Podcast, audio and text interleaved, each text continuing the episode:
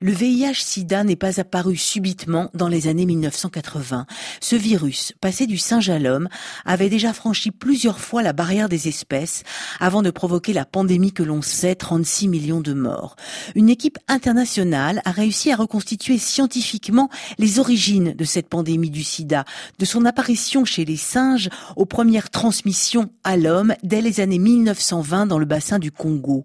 Comment ce virus s'est-il propagé, infectant encore aujourd'hui plus de 37 millions de personnes dans le monde. Retour sur les origines de la pandémie du sida avec le virologue Aijo Ayuba, directeur de recherche à l'IRD dans l'équipe TransVIH-MI. C'est une histoire très ancienne. Alors, des calculs moléculaires ont daté la divergence au début du XXe siècle, aux alentours de 1900 déjà. Donc, le franchissement de la barrière d'espèces a été daté il y a un peu plus d'un siècle même. Donc, ce virus, il est passé du singe à l'homme, il a traversé la barrière des espèces plusieurs fois Ce sont des virus différents qui sont passés du singe à l'homme?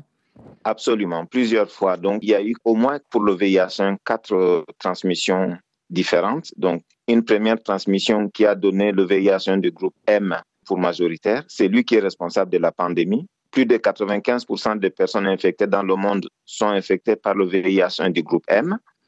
Ensuite, une deuxième transmission interespèce qui a donné naissance au VIH1 du groupe N pour nouveau. Une troisième transmission interespèce a donné naissance au groupe O. Et enfin, une euh, quatrième transmission interespèce qui a été décrite en 2009, qui a donné naissance au VIH1 du groupe P.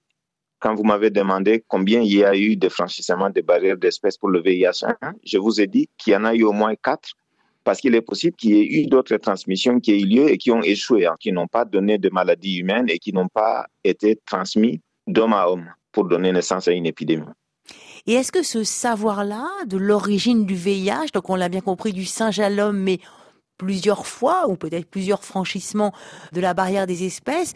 Est-ce que ça aide à mieux comprendre, euh, à soigner, à comprendre et à savoir aussi ce qu'il faudrait éviter pour éviter une, pandémie pareille qui nous a tous euh, surpris à l'époque et qui continue de faire des ravages? Ça aide à beaucoup de choses et en particulier à comprendre pourquoi est-ce que le virus est passé du singe à l'homme. Et puis surtout, une chose importante à savoir, c'est que les réservoirs naturels du virus, c'est-à-dire les chimpanzés et les gorilles, pour le VIH1 et le petit singe d'Afrique de l'Ouest qu'on appelle le mangabé enfumé, ils tombent très rarement malades. Et donc, ils ont développé des stratégies adaptatives pour vivre quelque part en intelligence avec le virus et de le savoir.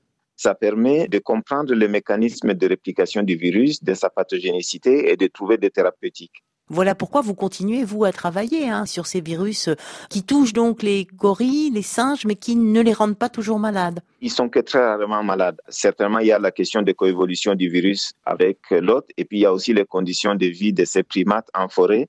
Ce que l'expérience nous montre, c'est que ces animaux, quelques-uns tombent malades, mais pas aussi souvent que l'homme.